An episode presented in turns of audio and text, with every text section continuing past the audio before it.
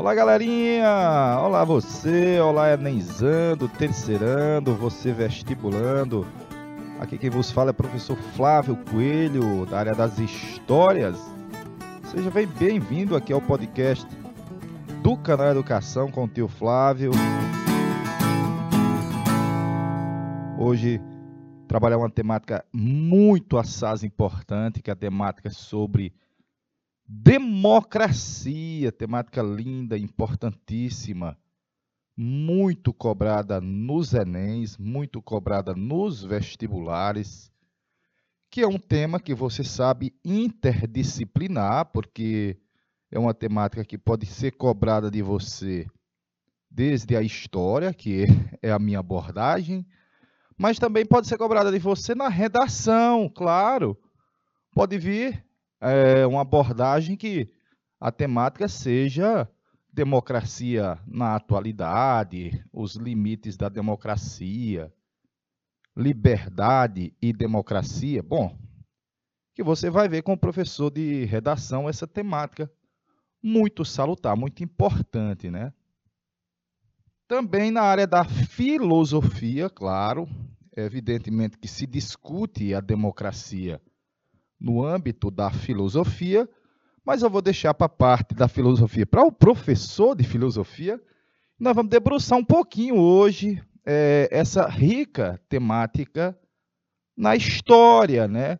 E aí você vai primeiro com o nome, a origem do nome, demo, demo o aluno diz, professor, será que é demônio? Não, galerinha, demo é povo. Demos é povo. E Kratos é poder, que é uma forma de organização política nascida na Grécia Antiga, especificamente nascida na cidade de Atenas, né? A democracia é filha da cidade de Atenas e evidentemente que além de ser cobrada a temática da democracia na Grécia Antiga, você pode ter também, vamos dizer, um nuance vindo para os Estados Unidos, que é uma democracia moderna, claro. Tio, mas a democracia norte-americana nasceu meio excludente.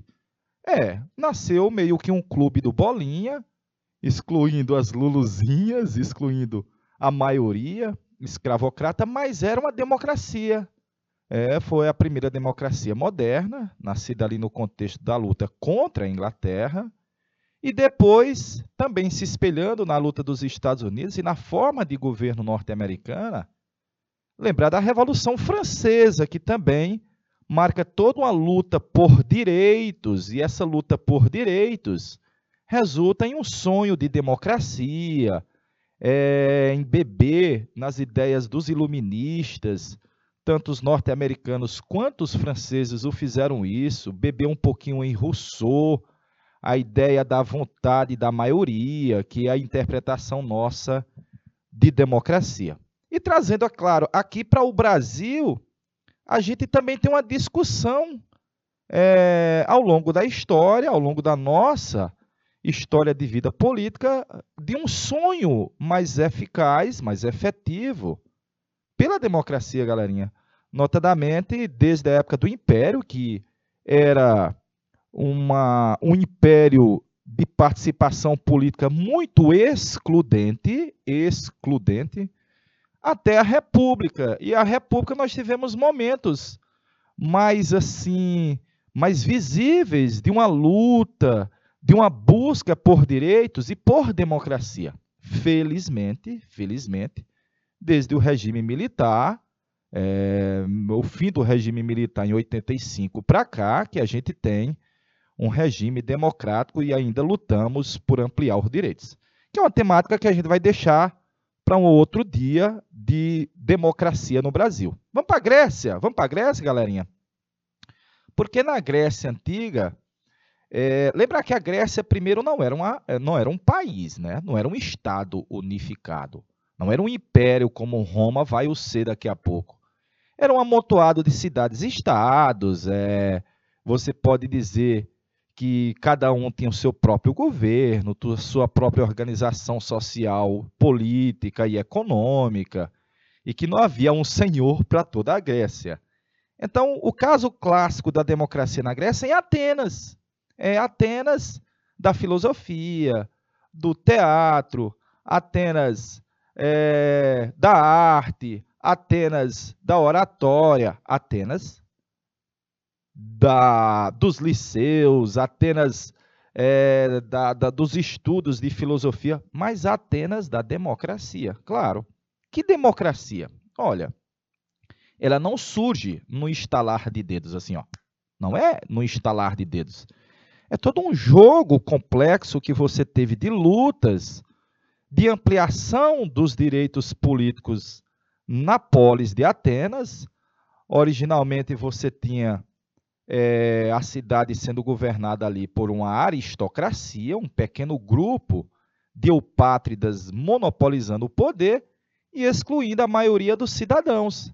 Então, com Clístenes se implanta a famosa democracia participativa, lembrar disso, importante porque é uma forma em que os próprios cidadãos se reuniam na, na praça pública, na ágora, ali a galerinha cada um podia solicitar o direito de reivindicar fala, de propor leis, e os próprios cidadãos reunidos aprovavam as leis. Os próprios cidadãos podiam propor, aprovar e, evidentemente, cumprir as leis. Então, você vai ter um elemento diferenciador aí da Grécia, de Atenas, para a atualidade, que é uma democracia participativa. De boa? E direta. E atualmente é uma democracia indireta, porque nós escolhemos os representantes, é um elemento diferenciador. Perfeitinho? Outro aspecto característico da democracia em Atenas é que ela é machista. Ela é extremamente excludente, machista porque as mulheres não participam. Ela é excludente porque excluíam os metecos, que eram os estrangeiros que moravam em Atenas. Os que não eram filhos de pai e mãe ateniense não tinham direito de participar. É, os escravos também são excluídos e as mulheres. Eu coloquei os escravos, é bom falar sobre é uma democracia escravista. Porque os cidadãos, cidadãos, homens livres, com propriedades, com liberdade, eles se davam ao prazer de poder discutir na praça pública, de propor leis e resolver os rumos da cidade, e parte considerável deles tinha escravos. Então, é uma democracia escravista. Desse escravismo, você vai lembrar de um elemento que vem também de Atenas, chama ócio criativo. Quando, vamos dizer assim, os cidadãos atenienses se davam o prazer de ficar balangando na rede, ó. balangando na rede. Mas ele está divagando, ele está filosofando, ele está pensando. Mas para ele poder estar na rede balangando, filosofando, vai ter que ter alguém trabalhando para ele nas lides da agricultura, na mineração. Esse trabalhador é o escravo. Então é uma democracia escravista, um elemento muito assaz, muito importante, porque é uma das bases da democracia antiga, diferente da atual, que lá havia a escravidão. Perfeitinho? Fator diferenciador, claro, da democracia atual. Aí quando você fala na Grécia, você lembra da outra arquirrival inimiga, de Felabof, como a gente brinca no interior, viu? É a inimiga de Felabof, que era quem? Diz Esparta! É a cidade de Esparta, galerinha.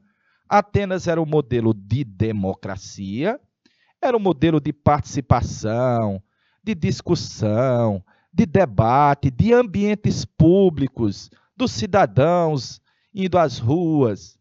E a cidade de Esparta era o inverso, porque era uma cidade militarista, era uma cidade fechada, era uma cidade, era uma polis onde o poder se concentrava em um pequeno grupo, e esse pequeno grupo você pode caracterizar como sendo, como sendo uma oligarquia.